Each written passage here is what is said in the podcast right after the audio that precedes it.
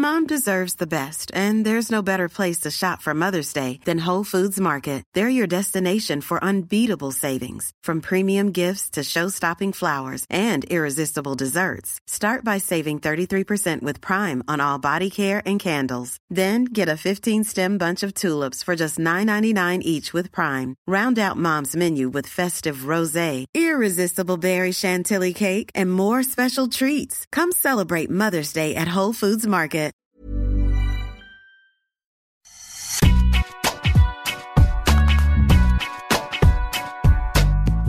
Bonjour à toutes, bonjour à tous, bienvenue dans Deep Impact, votre podcast tennis sur Eurosport. Je suis Anne Boyer, journaliste de la rédaction, et j'ai la chance aujourd'hui d'être accompagnée de notre consultante Camille Pin. Salut Camille. Salut Anne.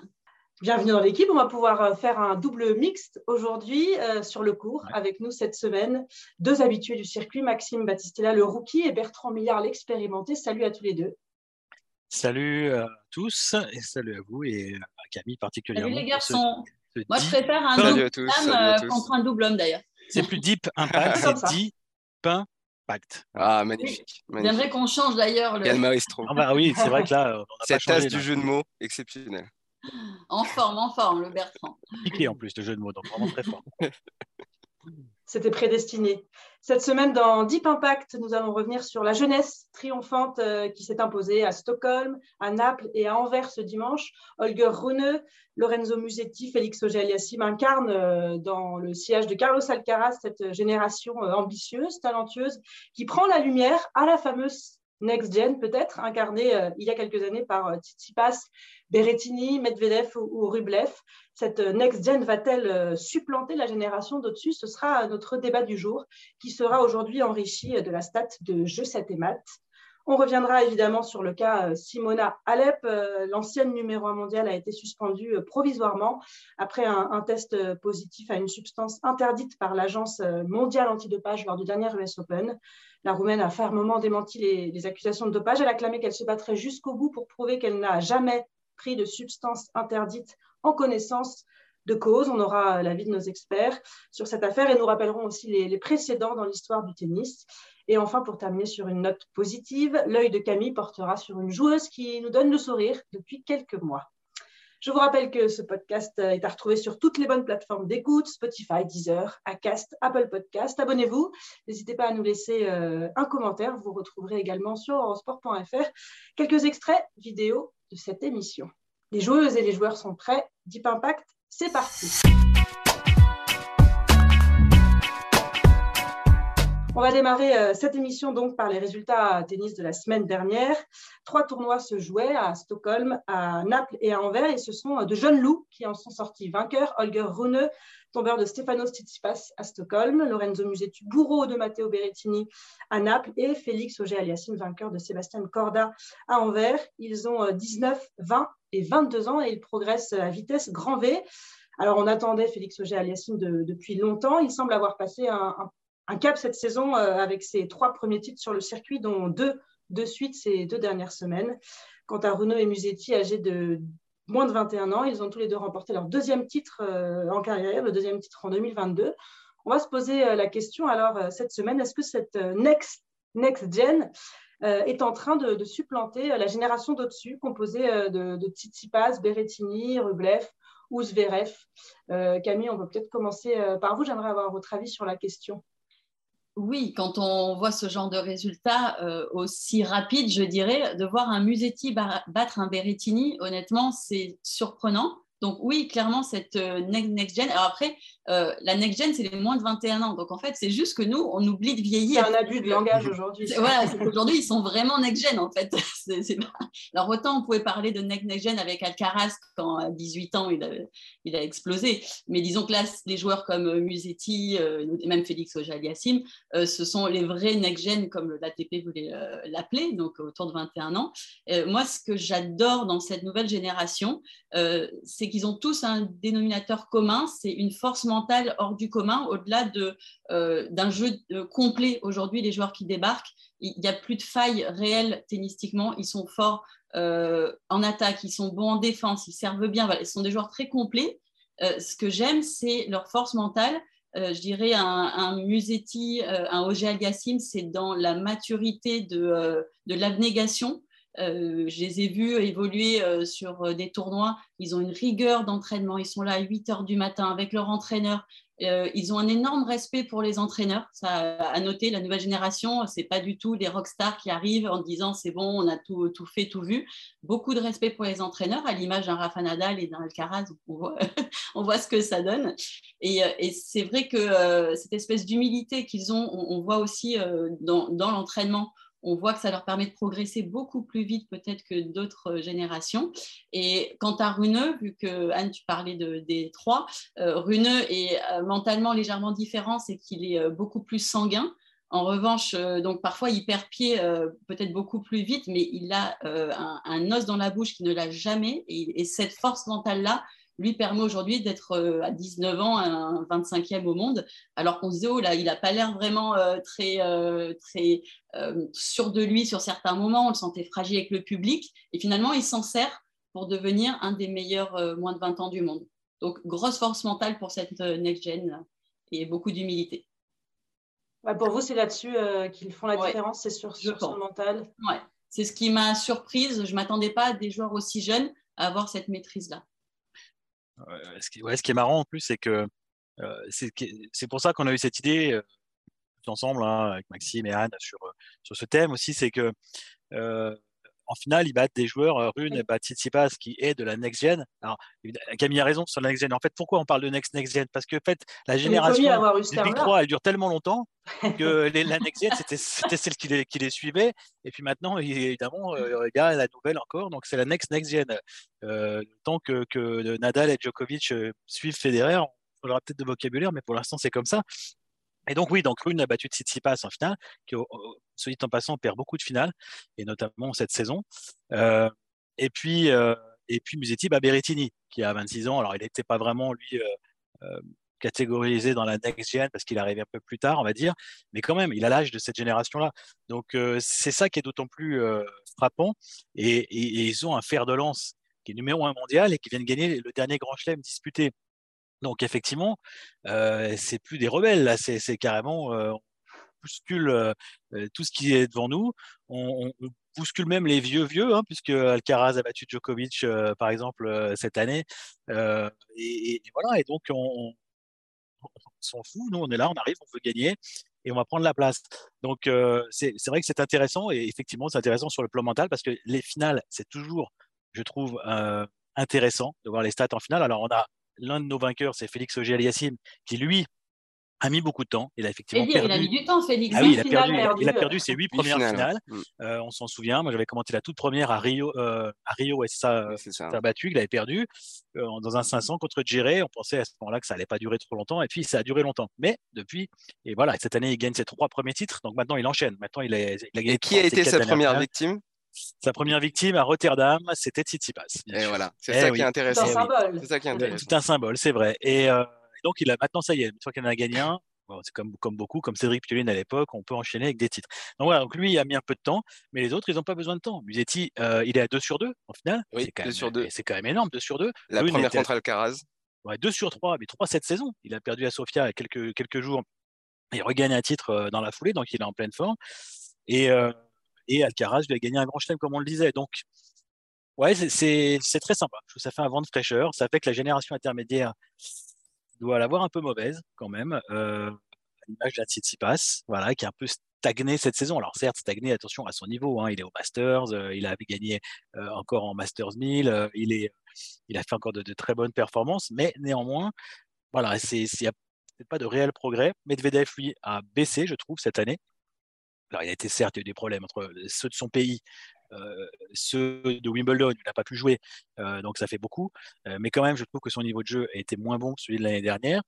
Rublev est toujours là au même niveau, mais c'est pareil, il ne progresse pas vraiment, il est au même ouais, niveau. Il passe pas le petit cap. Voilà.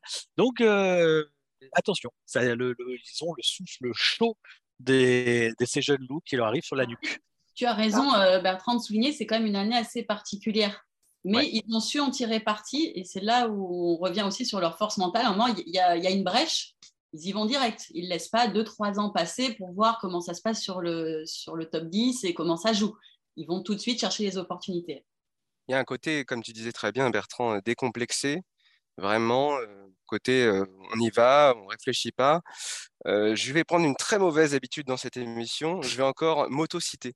oh, le J'ai fait un papier sur le sujet justement pour préparer cette émission aussi. Et ce qui est super intéressant, c'est qu'en fait, cette next gen, la première dont, on parle, c'est-à-dire Tsitsipas, Zverev, tout ça, ils ont essuyé les plâtres parce que l'ATP était obsédé par cette idée de relève après le Big Free. Qu'est-ce qu'on, comment, comment on va promouvoir la suite du tennis? Ils étaient un peu pressés peut-être. Voilà, ils étaient un peu pressés. Il fallait absolument trouver des noms, trouver des figures capables de créer un intérêt. Et donc, ces, ces, ces mecs-là, les Tsitsipas, les Zverev, les Medvedev, les Berrettini, même si, comme tu l'as dit, Bertrand, il arrive un peu plus tard, euh, eh ben, ils ont, été, euh, euh, ils ont eu beaucoup de pression tout de suite. Et quand ils se sont mis à aller loin en Grand Chelem, certes, mais à perdre les finales, on pense à Tsitsipas qui menait 2-7-0 contre Djokovic à Roland et qui a perdu.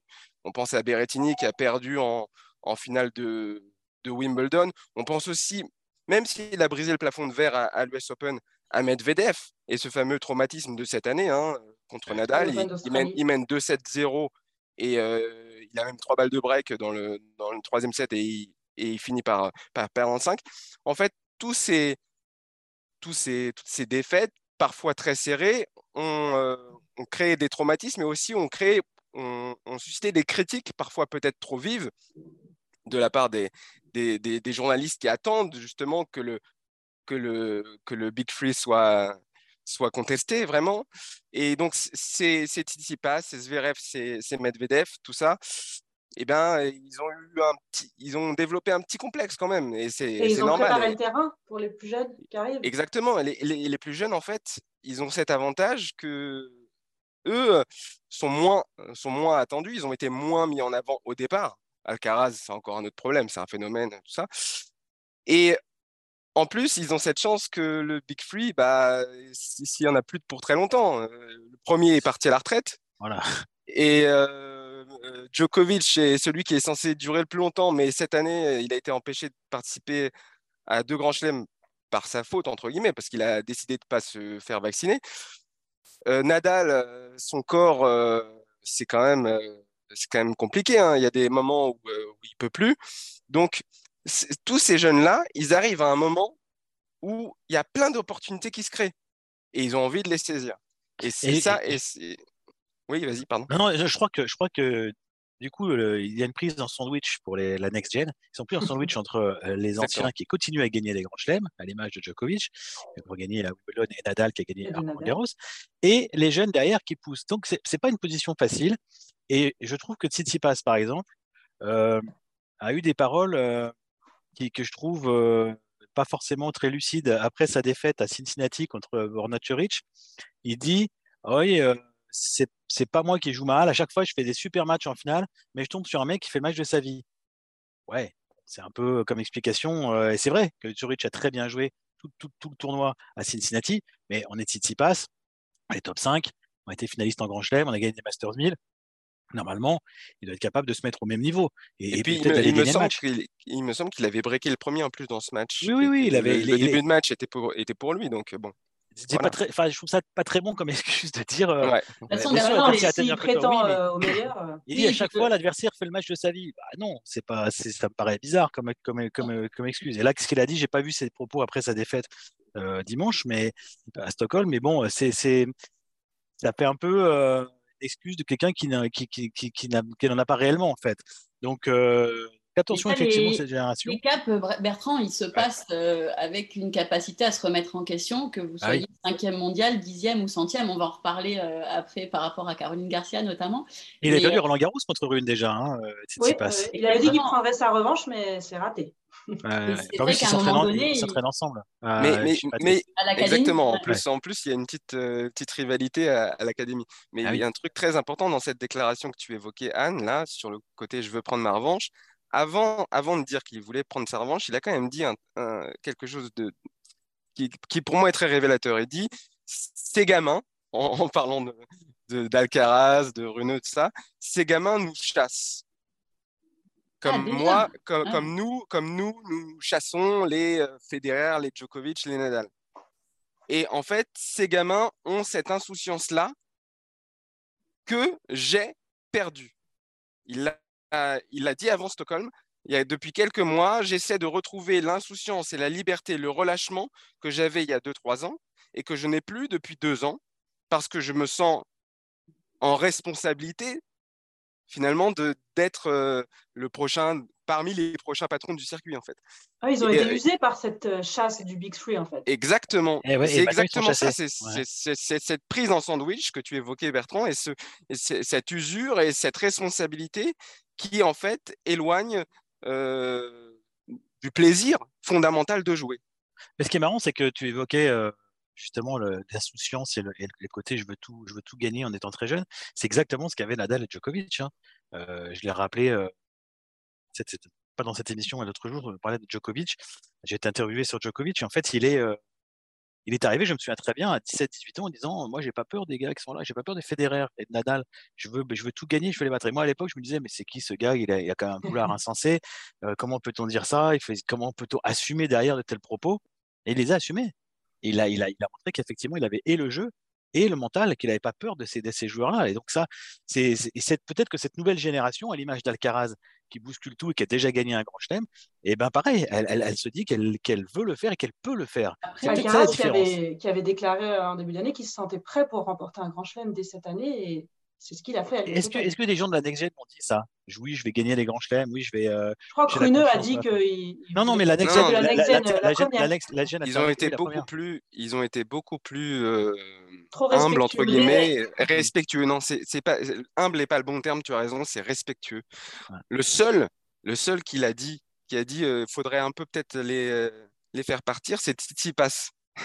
Et c'est celui qui, entre guillemets, stagne le plus euh, cette saison, en tout cas de- d'un point de vue euh, du jeu, même si euh, Medvedev aussi a, a- a eu des difficultés. Mais Medvedev, je, je le lis plus au, au traumatisme de la finale de l'Open d'Australie. Je pense année, que ouais. je pense que de la ça, guerre- la contexte euh, de la guerre, quand même avec euh, en Ukraine l'Ukraine aussi, hein. oui, euh, en plus. sa femme qui est enceinte, là il vient d'être papa, il y, a, il y a beaucoup de choses qui peut-être participent aussi au fait qu'il a eu moins cette motivation peut-être cette année euh, et qu'en 2023 il reviendra peut-être avec... euh, Est-ce que ça peut les motiver ça d'ailleurs? Parce que c'est Guy Forget qui avait dit euh, que cette génération estampillée Next Gen est solide mais elle est en train de se faire corriger par plus jeunes qu'elle et ça va les pousser à remettre un coup de collier. Est-ce que ça va les pousser? Moi, oui. je pense. Oui, pardon. Ouais, non, non, bi- bien sûr que ça, ça va les booster et c'est bien d'ailleurs qu'ils soient là, euh, justement, euh, ces plus jeunes. Euh, ce qui est surprenant, c'est la capacité physique qu'ont ces jeunes joueurs quand on sait comme un, un joueur peut évoluer entre, musculairement entre 19 et 22 ans, ce qu'ils arrivent à produire maintenant face à ces joueurs de 24 ans. Euh, oui, effectivement, euh, il va falloir qu'ils se remettent en question. Euh, Peut-être pas sur la partie physique, parce qu'à 24 ans, donc la- l'ancienne next-gen, ils sont déjà bien formés et bien évolués, mais peut-être sur comment faire évoluer leur jeu. À un moment donné, un athlète doit savoir faire évoluer plein de choses dans sa carrière. Et je pense que 24-25 ans, c'est ce moment où ils se sentent sous pression parce qu'il y a plus d'attentes aussi autour d'eux. Il n'y a pas que euh, le respect des anciens, où euh, c'est qu'à un moment, euh, ben, on les attend et les, les petits jeunes, on ne les attend pas. Et que ça, ça donne une liberté à, à ces jeunes-là, mais qui tiennent en- entre guillemets très bien physiquement, en tout cas euh, par rapport à leur jeune âge. Moi, j'attends de voir dans 3-4 ans ce que ça va donner, parce que euh, il- ça va être costaud. hein. Ça va être déjà, quand tu vois le match Alcaraz Sinner déjà cette année de l'US Ouais. Open, euh, c'est c'est monstrueux ce match. c'est le C'était match de euh, l'année, hein, je pense, donc en termes de niveau de jeu. Alors, c'est intéressant si- ce que tu dis, ouais. bah, Camille, parce que euh, ils ils sont déjà effectivement donc très forts euh, physiquement et ça donc ça oblige euh, ceux de, de juste au-dessus de progresser. C'est ce que Federer, Nadal et Djokovic ont su faire toute leur carrière, faire évoluer leur jeu. Alors à eux de trouver des solutions aussi peut-être pour, amé- pour améliorer leur, leur niveau de jeu et, et savoir contrer ces nouveaux, euh, ces, ces nouveaux rivaux qui arrivent de derrière cette fois-ci. Alors à ce niveau-là, au niveau physique, même s'ils sont, ils sont encore inégaux euh, quand même entre eux, à ce niveau-là. Par exemple, un Musetti, pour moi, est plus fragile physiquement. On l'avait vu notamment à Roland Garros quand il menait 2-7-0 face à Djokovic, il s'était complètement effondré. Ça lui est encore arrivé il me semble, lors de la dernière édition de Roland Garros contre Tsitsipas au premier tour. C'était un match, il avait très très bien démarré. Et ensuite, voilà. Et ensuite, c'est difficile.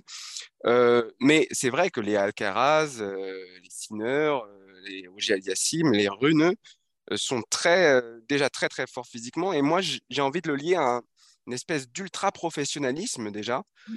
Il y, a quelque chose de, de, de sidérant à voir comment ils programment beaucoup leur carrière, vraiment, ce qui, ce qui était peut-être moins le cas de, de, leurs prédécesseurs.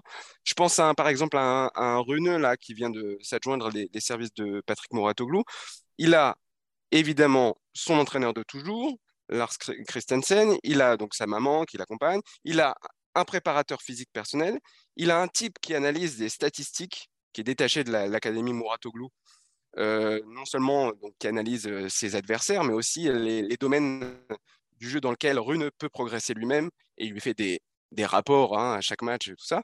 Donc, il y a une espèce, voilà, il y a une espèce d'ultra professionnalisation à 19 ans qui est, qui est folle. Et on peut parler aussi de, de Félix Auger-Aliassime, qui a senti à 21, à 20 ans, 21 ans, qui, qui avait besoin déjà d'un plus dans sa carrière et qui est allé chercher Tony Nadal. Tony Nadal qui a accepté parce que il était séduit par l'état d'esprit et le professionnalisme et la volonté de travail d'Ogé Aliassim. Donc voilà, ils ont, ils ont ça en eux, cette espèce de, de programmation pour devenir euh, les champions euh, de demain, qu'ils sont déjà d'ailleurs. Alors, il y a une différence quand même avec, euh, avec la next gen, c'est que en Grand Chelem, à part Alcaraz, ils n'ont pas encore autant prouvé que, qu'un Tsitsipas, qu'un Berrettini, qui ont tous les deux été finalistes, qu'un, Medvedev qui lui a remporté un Grand Chelem. C'est l'étape d'après en fait pour, pour cette next next gen. Et c'est là que vraiment on va voir s'ils sont meilleurs, s'ils sont plus forts. C'est en battant ces Tsitsipas, euh, Medvedev en Grand Chelem et en allant chercher euh, une finale et peut-être euh, un, un, titre dans, dans, ces plus grands tournois en fait. Alors Alcaraz, on peut, on peut déjà. Ouais, c'est déjà fait. Ah oui, oui Alcaraz, c'est déjà fait. Oui, C'est déjà fait. oui, oui, oui, oui. Pour les autres, c'est vraiment l'étape suivante, le, la maîtrise des 5-7, même si Sinner est déjà multiple quart de finaliste. Et cette année, il n'est pas passé loin d'aller plus loin.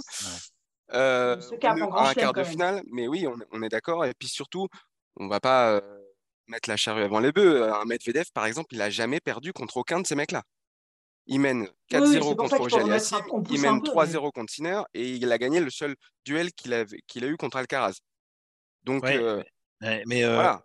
il y a des cas aussi, de, tu parlais là, Maxime, juste avant, de la professionnalisation à trans, c'est très bien. Et au-dessus, il y a des, moi je trouve toujours des soucis de programmation pour certains joueurs. Tsitsipas est qualifié déjà pour le Masters. Pourquoi il joue chaque semaine? Pourquoi joue-t-il chaque semaine en ce moment? Alors, il, a, déjà fait ça l'an dernier. On a dit, mais pourquoi il fait On a dit, il a déjà cette erreur de programmation. Il va sûrement en tirer les leçons et l'année prochaine euh, faire une meilleure programmation. Il fait la même. Il joue chaque semaine. Casper Rude, lui-même, a avoué la semaine dernière qu'il avait fait n'importe quoi en allant s'inscrire dans les 250, alors qu'il lui aussi est qualifié déjà pour le Masters. il est cramé à Séoul. Il est cramé. Il va jouer une tournée asiatique et il, va se fatiguer encore un peu plus pour le Masters. là, il l'a dit lui-même. C'est une erreur de programmation qu'il allait falloir le revoir pour l'année prochaine. Donc, ils sont, ceux-là, ils sont peut-être moins bien entourés parce que ça fait partie aussi de l'entourage quand même de dire il faut, il faut à un moment donné savoir faire une programmation soit dans tes objectifs. Si l'objectif de Tsitsipas c'est de regagner le Master, c'est vrai qu'il l'a déjà fait, c'est quand même un très grand titre, et il faut euh, arriver dans de, bonnes conditions. Pour Casper Ruud, pareil, il a déjà participé au Masters, qu'il essaye cette année d'y arriver dans de meilleures conditions que l'année dernière, où il était un peu l'invité surprise. Euh, là, ça fait longtemps qu'il sait qu'il est qualifié. Voilà, donc ça, peut-être que cette next gen, on voit qu'Alcaraz n'a pas beaucoup joué, lui, depuis euh, son titre à l'US Open. Il était préservé, va rejouer cette semaine mais parce qu'il faut quand même des matchs évidemment avant le Masters il a rejoué. Voilà, ça fait partie de, ça, ça fait partie aussi du champion et de la professionnalisation, savoir comment euh, gérer son, son, programme. Et surtout, Bertrand, c'est ce que tu soulignes est très intéressant, c'est qu'une programmation peut être faite par divers acteurs autour du joueur. Elle peut être faite par le joueur lui-même. En fait, euh, vous vous inscrivez euh, sur votre ordinateur via le site de l'ATP. C'est aussi simple que ça. Donc, en fait, c'est réellement vous qui décidez, ou votre entourage, quel ton à jouer. Rien n'est imposé sur le circuit.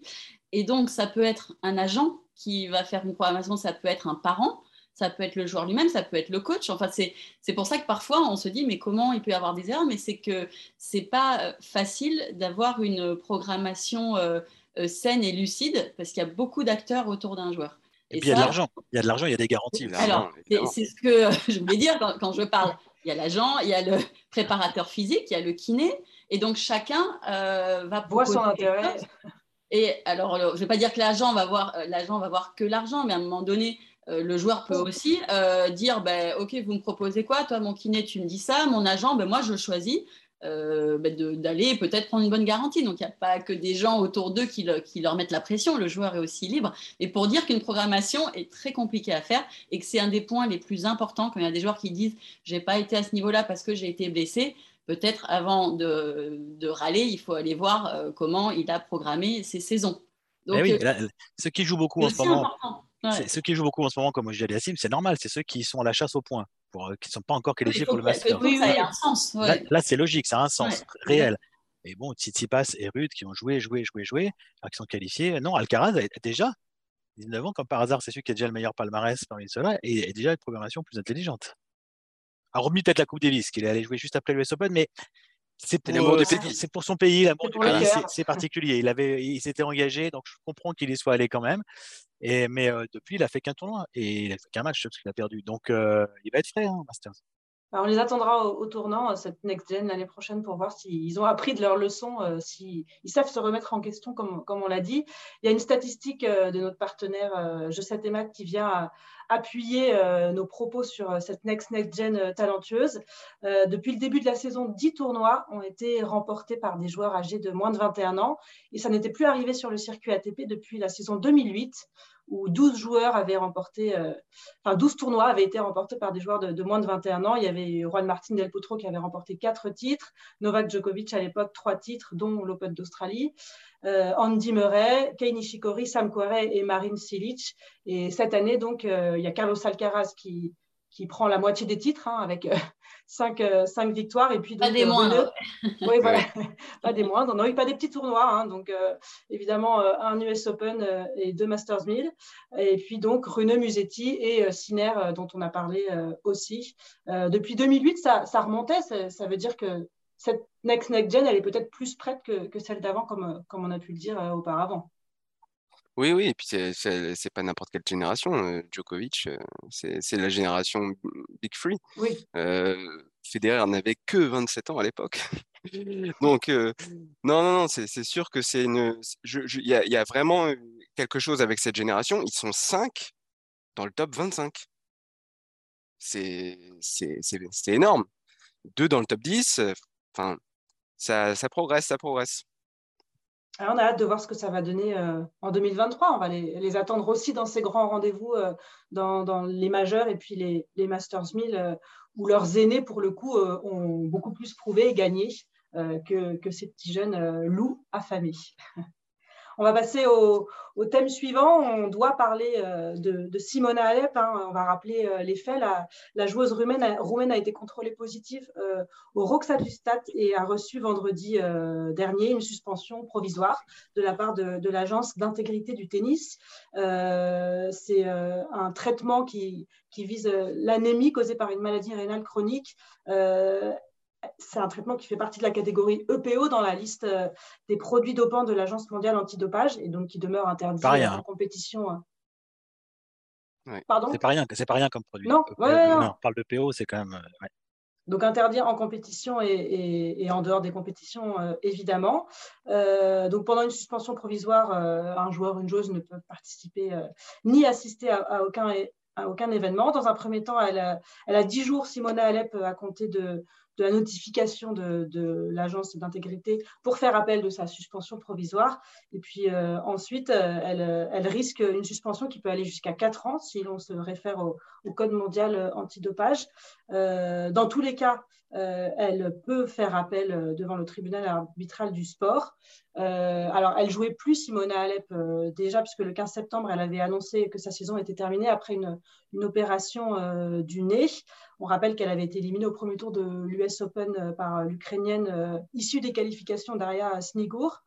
Euh, alors, elle a évidemment réagi. Simona Alep Elle a déclaré Aujourd'hui, je démarre le match le plus compliqué de ma vie, un combat pour la vérité.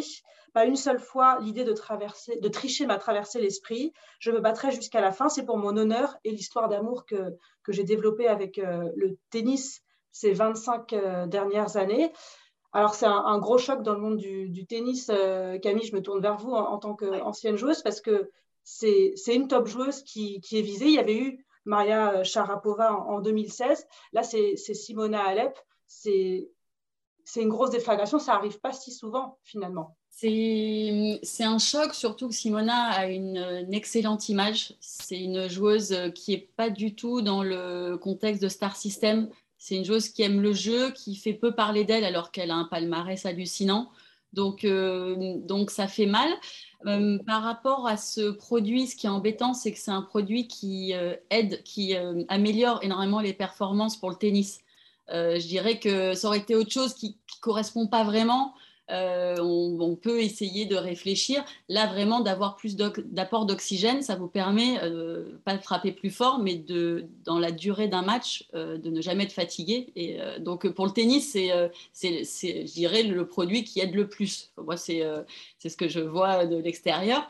en revanche, ce qu'il faut, faut comprendre, c'est que pour un athlète, c'est une pression permanente, ces contrôles antidopage parce qu'on sait que quoi qu'on prenne, euh, il peut y avoir des, substances, mais quand on veut soigner normalement, c'est-à-dire que vous avez un rhume, vous êtes en stress, vous êtes aux États-Unis. Qu'est-ce que j'ai le droit de prendre euh, Qu'est-ce que, Parce que je sais qu'il y a des traces parfois d'eux. Donc en fait, on est obligé d'appeler le médecin. On a un site internet pour aller rentrer la, molécule pour voir si ça va, pour juste pouvoir soigner euh, quelque chose de, très basique.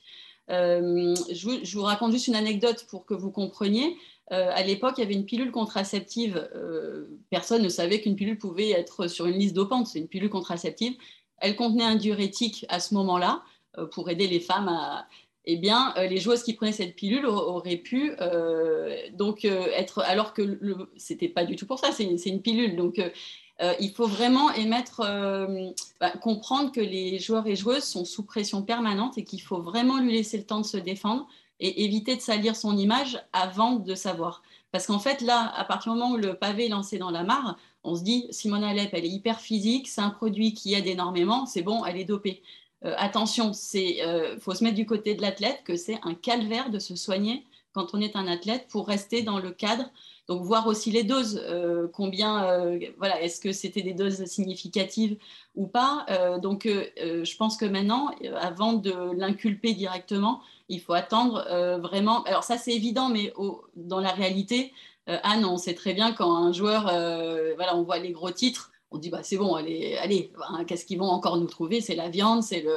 Donc, je dirais que là, il faut vraiment prendre des pincettes, attendre sa défense. Parce que les, joueurs peuvent être extrêmement touchés avec ce genre d'accusation et il faut leur laisser le temps de se défendre. Ton exemple les États-Unis, il est bon parce que choper un rhume aux États-Unis, c'est quasiment obligatoire et systématique. Et le, soigner, j'en ai été victime plusieurs années. Le soigner, c'est euh, tu es au fond du gouffre, tu prends leurs produits là, le lendemain, tu peux commenter 10 heures et tu vas faire la fête à Ibiza avec, euh, avec Di Pasquale euh, dans, la foulée. Hein, et ça sent le vécu, Bertrand, ça. Ah ouais, non, oui, ça te, ça, te, met une pêche là derrière, tu, tu c'est des produits de, des médicaments de cheval qu'ils ont. Hein, donc bon. Alors qu'en France, c'est beaucoup plus contrôlé. Hein. Oui, oui, Ah oui, en France, c'est un peu plus dosé. Euh, en, France, on n'achète voilà, on achète pas. Il y a moins de cortisone. Il y a moins de cortisone dans le truc. Pas, pas, ça te met pas la pêche pendant euh, trois jours. Mais non, pour revenir plus sérieusement sur le, sur le sujet, plusieurs choses. Euh, la première, c'est que le contrôle est positif pour Roxadustat. Ça n'est pas rien. C'est un, produit, c'est un produit. dont, par exemple, Michal Rinkowski, qui est le directeur de l'agence polonaise antidopage, je cite wheeloftennis.fr, dit ce n'est pas de l'aspirine ou de la vitamine C, une utilisation accidentelle n'est pas vraiment envisageable. Donc, ça, c'est très important. C'est un produit apparemment qu'on n'ingère pas comme ça dans un médicament ou autre. C'est difficilement envisageable de se dire que ça a été accidentel. En revanche, j'ai lu toutes les déclarations de Simona Alep il faut se référer aussi à ce qu'elle avait dit avant, notamment lorsque Maria Sharapova, on en a parlé, avait été contrôlée positive. Elle s'était élevée contre ça. Elle avait dit que c'était très mauvais pour l'image du sport d'avoir une championne comme ça qui soit contrôlée positive. Elle a toujours eu un, discours assez fort sur le dopage et ça paraîtrait étonnant qu'une joueuse qui a eu de tels discours sur le dopage, aujourd'hui, se soit dopée, je veux dire, en, étant certaine de ce qu'elle faisait. Voilà, je, je pense, j'ai l'impression que le produit l'a géré, ça c'est la preuve, on l'a, et c'est peut-être que ça vient peut-être de quelqu'un d'autre, de l'entourage, je ne sais pas dans, sous quelle forme ça peut se prendre. Un manque de vigilance. Le problème, c'est que euh, elle est beaucoup soutenue. Alors, elle était soutenue par euh, Patrick Mouratoglou, elle était soutenue par Darren Cahill aussi, son ancien euh, coach. Surtout, surtout mm. Darren Cahill. Après, il y a aussi des gens. Alors, Elina Stas, lui, a carrément dit il est toujours un peu dans la provocation, il est roumain en plus comme elle, donc il a dit lui que euh, si ça avait, parce qu'elle était roumaine, que, que c'était sorti, mais qu'il avait l'exemple de deux joueuses américaines, quand on dit deux joueuses américaines, euh, qui euh, qui était, avaient eu aussi des contrôles positifs, mais que ça n'était jamais sorti parce que sinon elles perdaient tous leurs sponsors. C'était de la provoque, mais lui il la défend. En revanche, Patrick McEnroe, lui, il a dit quelque chose qui est intéressant. Il dit finalement, elle est peut-être innocente, elle, mais elle n'a peut-être pas pris volontairement ce produit, mais elle l'a pris quand même. Et c'est ce que disait Camille tout à l'heure, la très grande difficulté pour ces joueurs et joueuses, c'est de faire attention à tout ce qu'ils prennent. Et parfois, c'est impossible de savoir euh, dans tout ce qu'on prend s'il n'y a pas un produit interdit. Peut-être que quelqu'un, à son insu, euh, on revient au truc des, des, guignols, là, mais euh, à son insu, peut-être, à, à, de son plein gré, à de son plein gré, il a fait prendre ce produit et qu'elle a de toute façon à gérer. Donc, euh, j'ai du, mal, du mal à penser que c'est volontaire. J'ai du mal à penser que c'est volontaire parce qu'elle est vraiment, a toujours pris position contre le dopage et ce serait vraiment très cynique de sa part. Mais en revanche, euh, une imprudence est possible. Et malheureusement, l'imprudence, elle est condamnable aussi. Ce qui fait qu'à mon avis, elle n'échappera pas à la suspension. Elle sera responsable de, cette, de cette imprudence si ça en est une. Pourtant, Darren Cahill disait justement que qu'elle faisait, à l'époque où il l'entraînait, qu'elle faisait vérifier deux fois, trois fois, qu'elle était très prudente justement Camille, vous évoquiez euh, ce stress permanent quand on doit soigner, de, savoir si, on peut se mettre en danger ou pas, ou si on peut se mettre hors la loi. Elle était vigilante. Alors après, est-ce que ça, ça n'empêche qu'il peut y avoir euh, quelque chose qui est échappé euh, à sa vigilance? Possible mais Oui, c'est non, mais c'est ce qui est surprenant, c'est-à-dire que si on lit un peu le, témoignage de Darren Cahill sur les réseaux sociaux, l'éloge qu'il fait de sa joueuse, hein, parce qu'il a été son coach pendant six ans, on, voit une, joueuse très prudente, très minutieuse par rapport à ces problématiques-là. c'est oui, c'est perturbant. est-ce que, est que parfois le fait d'être offensif sur, sur un sujet, comme le disait Bertrand, c'est pas aussi la meilleure découverture C'est du cynisme là. Hein là, je suis cynique. là, je suis cynique. Non, mais il ne nous revient pas à nous pour l'instant de juger. On ne sait pas, on ne, on ne connaît pas les circonstances. Ah, on évidemment de, voilà, et, et, puis ce qui est sûr, c'est que les deux échantillons ont été positifs, c'est-à-dire que l'échantillon B aussi a été positif, et que le tennis et le dopage euh, ont des rapports, euh, comment dire, parfois euh, particuliers. particuliers. Pourquoi je dis ça? Parce que il y a eu des affaires qui, ont, qui ne sont effectivement jamais sorties, comme le disait le provocateur Eline Estaz, notamment André Agassi, qui l'a révélé lui-même dans son autobiographie, avoir été contrôlé positif pour un, produit. Euh, il, faisait la il faisait la fête, quoi. Oui, c'était Mais bon, voilà. Euh, il y a eu euh, Petre Korda qui a été contrôlé positif. Il y a eu Marin Cilic qui a été contrôlé positif en 2013. Il a, il, a plaidé l'erreur. Apparemment, il y avait une petite erreur aussi. Il y a eu Richard Gasquet en 2009. Il y a eu Martin Hingis. Ouais, cocaïne. Martin Hingis, cocaïne aussi, 2007. Donc, c'est n'est pas la première fois qu'une star du jeu, qu'un grand nom du jeu euh, est pris. Sim euh, aussi, Sarah Errani. Oui, C'était le médicament de sa maman qui avait, qui avait été parti dans les pattes. Là, ça faisait partie des explications quand même assez nébuleuses. Après, à euh, l'époque, euh, il y avait vraiment une différence, c'est que la, la, WTA et l'ATP euh, pouvaient ou pas faire sortir d'informations. Voilà. Alors que depuis oui, il n'y a pas eu toujours de années en fait, mais il y a, il y a eu vraiment une scission c'est vrai. il y a le tribunal qui est complètement indépendant et c'est pour ça qu'aujourd'hui, les, euh, on ne peut pas juste dire qu'on est mis de côté, qu'on fait sa peine dans son coin. En... Les affaires sont obligées de sortir. Et ça, ça a été quelque chose d'important dans l'évolution du, aussi du sport. ça a vraiment. Ça, il y a eu vraiment, euh, mais c'est arrivé tard. Hein. C'est arrivé très tard. Ça a vraiment évolué en effet. Mais moi, ce qui m'intéresse aussi, c'est la parole des, joueurs eux-mêmes par rapport à, ces problèmes-là. Euh, j'ai revu, préparer l'émission, les déclarations d'un certain Roger Federer en fin 2015. Euh, après un scandale euh, de dopage euh, touchant l'athlétisme, on lui pose la question du dopage et il répond Oui, je pense que je, suis pour qu'il y ait plus de contrôle. Je suis évidemment beaucoup testé en compétition, mais quand je suis en marge des compétitions, cette année, donc c'était en 2015, Federer était numéro 2 mondial, je n'ai été testé que 5 fois en marge des compétitions. Il plaidait à l'époque, lui, pour davantage de, contrôle. Donc, est-ce qu'on est est qu'on peut dire que le tennis est un sport qui est euh, relativement peu touché ou épargné par le dopage parce que les grands noms, c'est quand même assez rare qu'ils soient, qu'ils soient, euh, qu'ils soient épinglés Alors, ce qu'il faudrait, c'est. C'est difficile à dire. Il faudrait qu'il y ait une équité dans le, le, nombre de contrôles Exactement. hors compétition. Parce que je peux vous dire que tous les joueurs du, premier normalement au centième doivent, faire un suivi.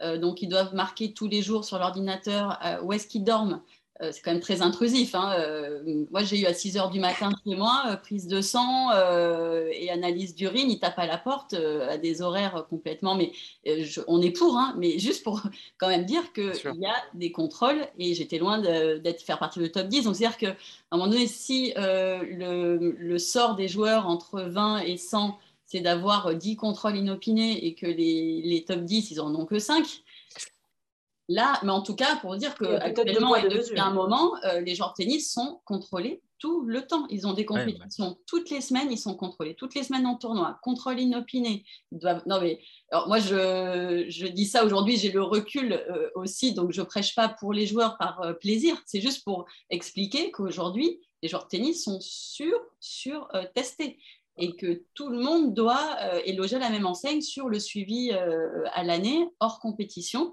où vous pouvez être testé en vacances, euh, vous allez de votre famille, vous pouvez avoir quelqu'un qui arrive vous faire une prise de sang.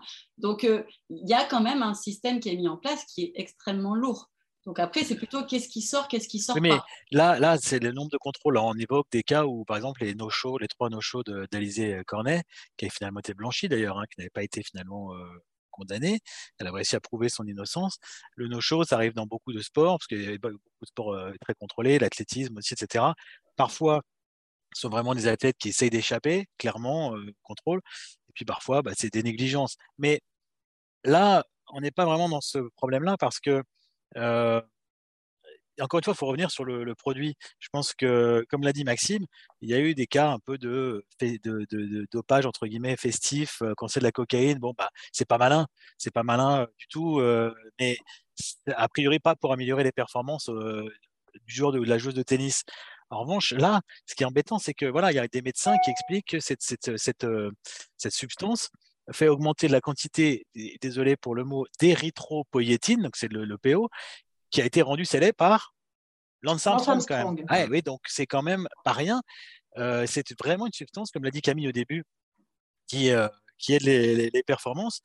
Donc, il va vraiment, ça va vraiment être à elle de prouver qu'elle n'est pas à l'origine de l'arrivée dans son corps de cette substance. Mais c'est comme apparemment c'est improbable que ça arrive euh, par hasard, il faut bien que quelqu'un euh, l'ait fait ingérer. Euh, sa défense ne sera pas facile. Elle a, elle a quand même joué avec ça dans son corps. C'est ça même par rapport au Mélionium et Sharapova. À un moment donné, oui, quand on est adversaire et qu'on apprend que, oui, donc forcément, que ce soit à l'insu ou pas, il y, a eu une amélioration obligatoire. Euh, de, de, la performance. Donc ça, on ne peut pas le, nier par rapport aux autres athlètes qui, qui, qui, sont en compétition.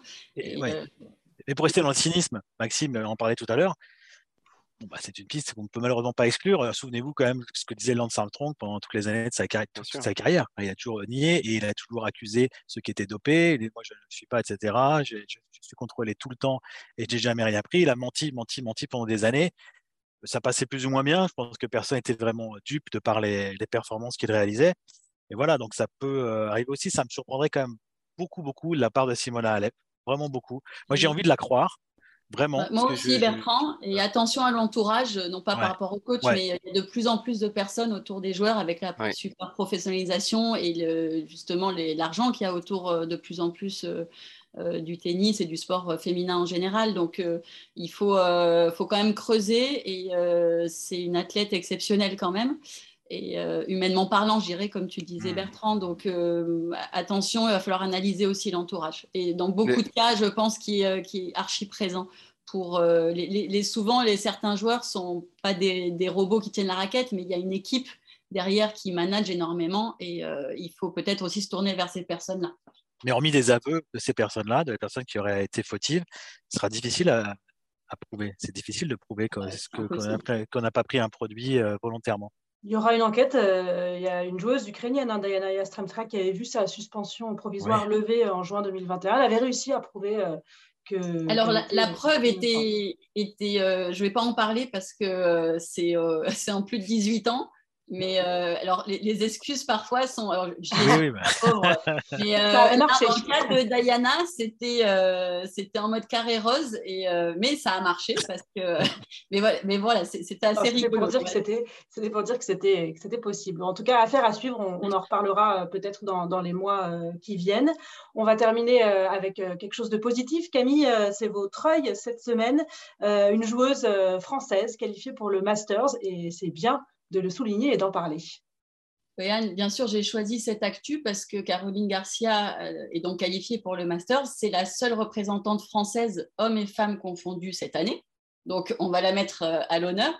Mais, mais pas que. Disons que la, saison de Caroline euh, a été tout simplement incroyable.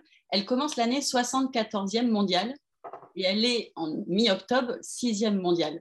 Donc, euh, pour savoir combien il faut de points, c'est énorme pour euh, faire ce bond au classement. Elle s'approche de son meilleur classement qui était quatrième euh, avant qu'elle chute clairement.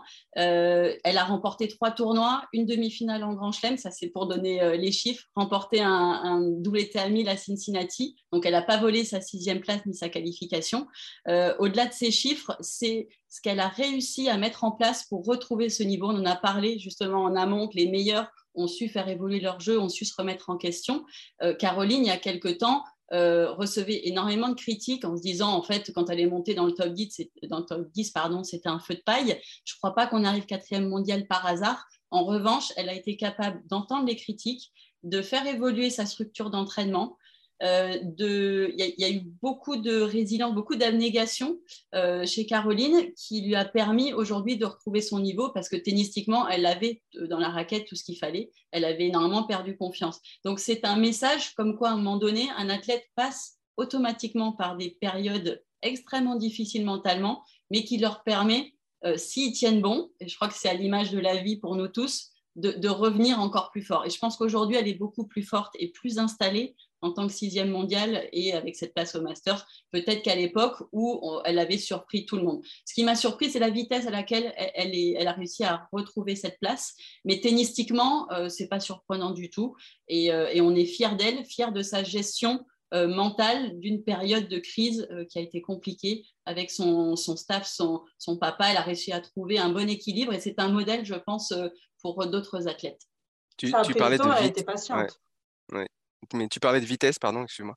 Euh, tu parlais de vitesse, oh. c'est vraiment ça parce que ça, ça démarre euh, après le, la victoire en double avec euh, Mladenovic à Roland. C'est-à-dire que on parle même pas d'une remontée depuis janvier, on parle d'une remontée. Oui, tu as raison, c'est quelques mois. On parle d'une remontée depuis juin et d'un été absolument extraordinaire. ce que je retiens aussi, c'est la définition d'un style de jeu, vraiment c'est-à-dire qu'elle s'est trouvée, elle s'est, oui, elle s'est trouvée une identité de jeu qu'elle qu'elle, qu'elle, n'assumait peut-être pas assez avant. C'est-à-dire qu'elle savait qu'elle était très, très, qu'elle avait une qualité de frappe extraordinaire, mais elle, elle hésitait entre euh, être plus passive, jouer plus l'échange et, euh, et, et assumer cette identité-là. Et cet été, là, elle s'est dit, j'y vais, je mets tout sur ces points forts-là. En fait, plus que travailler moi, mes points faibles, je vais perfectionner mes points forts. C'est un peu, c'est un peu ce le, le leitmotiv de, son été. Et moi, ce que je trouve extraordinaire, c'est cette façon qu'elle a de retourner un mètre, deux mètres dans, dans le cours pour ensuite aller au filet. C'est ça qui, qui m'intéresse aussi, c'est-à-dire qu'il y a un vrai projet de jeu offensif achevé. On ne se limite pas à une force de frappe ou une qualité de frappe, on va aussi techniquement euh, améliorer euh, un secteur qui était peut-être encore un peu défaillant, quoique en double, elle, l'avait beaucoup travaillé, évidemment. Elle avait, euh, justement, pour rebondir, parlé d'un énorme travail physique au service de cet ADN dont tu parlais. C'est-à-dire qu'elle savait qu'elle avait la puissance, sauf qu'à un moment donné, pour aller vers le filet, il faut prendre la balle beaucoup plus tôt. Pour prendre la balle plus tôt, il faut, au niveau des jambes, des, des, capacités euh, qui, sont différentes des capacités que vous avez sur le haut du corps. Et finalement, elle a dit, ben moi, j'ai travaillé physiquement pour justement m'aider à être plus régulière dans ce style de jeu-là, parce que c'était beaucoup trop en dents de. Et on se disait, est-ce que ça vient de la tête? À un moment donné, le tennis, c'est quand même très technique et très physique, au-delà de l'aspect mental qui est énorme, bien entendu. Mais si vous n'avez pas ces deux bases-là, physique euh, et, euh, et, technique, eh bien, le mental, euh, il est complètement perdu. Donc, en fait, aujourd'hui, Caroline, elle semblait perdue mentalement plus que. On savait que son tennis, son explosivité, elle l'a toujours eu, mais c'est qu'elle avait perdu confiance et elle, donnait beaucoup trop de points pendant toute une période. Et pourquoi aujourd'hui, elle arrive à, à, être aussi constante avec une prise de risque énorme C'est que, selon elle, en tout cas, elle a travaillé énormément sur le renforcement musculaire pour lui permettre d'être constante avec ce type de jeu-là dont tu parlais je vais être le méchant un peu peut-être hein, de, de, ce sujet, parce que vous êtes, ah. vous êtes, très, élo êtes, très, élogieux, et vous avez raison d'être très élogieux d'ailleurs.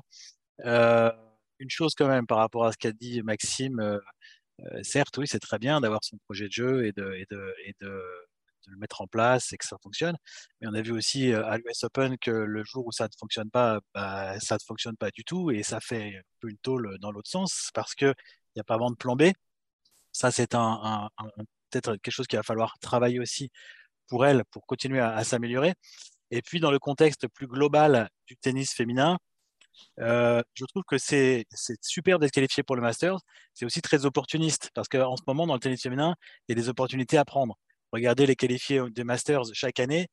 Vous n'allez pas voir les mêmes visages très souvent. À une époque, hein, à l'époque des Sir Williams, euh, de Davenport, de Martin Hingis et autres, vous aviez euh, peut-être une petite surprise chaque année mais c'était quasiment toujours les mêmes joueuses. Cette année, on va avoir Igas Viantec, rien à dire. Là, c'est vraiment le numéro incontestable. 11 Jabber qui fait une saison extraordinaire. Derrière, Pegula est 3 quand même. Euh, demandez à, dans, à, au commun des mortels s'ils connaissent Jessica Pegula, je pense que vous aurez peu de réponses, même des gens qui connaissent le tennis, positives. Coco Gauff, quatrième. Aussi, euh, il y a Gauff, Sakari, cinquième régulière, mais qui ne fait pas une saison extraordinaire. Donc Caro est sixième, Sabalenka et Kazatkina, Kazatkina. Ah, euh, Quelqu'un peut-il me donner les résultats de Daria Kazatkina en 2022 euh, Moi, personnellement, je vais avoir du mal. Je sais qu'elle a gagné un titre il y a cet été, deux, mais j'aurais beaucoup de mal. Et on a des joueuses qui ne sont pas là. Simona Alep, donc on en a déjà évoqué son cas. Euh, Keys, Bensi décevante, Badoza, très décevante, qui avait fait une médecine. Collins, qui a, qui, a, qui a, bien démarré la saison. Finalement, elle n'est que 14e. Contavet, qui était deuxième, se retrouve 16e. Euh, et Bakina qui a gagné Wimbledon, qui a gagné Wimbledon, elle est 21e. Bon, elle n'a pas les points de Wimbledon, certes, mais quand même. Kreshikova qui a gagné Roland Garros cette année, elle est 22e. Azarenka, 25e, etc. Carolina Pliskova qui a été dans le top 3 pendant très longtemps, elle est 30e. Euh, bon, elle commence à 30 ans, mais enfin quand même, voilà. Donc, Sloane Stevens qui a gagné un grand chelem est 36e, etc., etc., etc. Donc, je trouve que il y a de la place, hein, mais c'est très bien. Non, c'est très beau de se qualifier pour le Masters, mais voilà, il, il, il suffit parfois d'une bonne série de résultats à un moment donné pour que ce soit le cas. Ça a été le cas. Elle a fait un super été, comme l'a dit Maxime. À une époque, ça suffisait pas de faire un très bon été et de faire un quart, une demi dans un grand chelem. Ça, ça, suffisait pas forcément. Donc là, voilà, je, trouve ça très très bien, mais j'espère qu'elle va garder cette régularité pour pouvoir maintenir justement, continuer et, se qualifier régulièrement pour cette compétition. Alors, je suis c'est un peu dur de dire ça, c'est peut-être un peu exigeant, mais encore une fois, avec le niveau de jeu qu'elle a, il y a la place sur ce, sur ce circuit féminin. Il y a la place pour aller gagner des grands titres et pour aller euh, tous les ans au Master, je pense. Non, on est d'accord. on terminera sur ces paroles d'espoir, ce, ce, Deep Impact. Euh, c'est fini pour cette semaine. Merci euh, d'avoir été avec nous. N'hésitez pas, vous les auditeurs, à, nous noter, à nous laisser un commentaire. Abonnez-vous aussi, vous recevrez les nouveaux épisodes directement sur votre smartphone. Merci Camille, merci Maxime, merci Bertrand. Salut. Ciao, ciao. Salut à tous.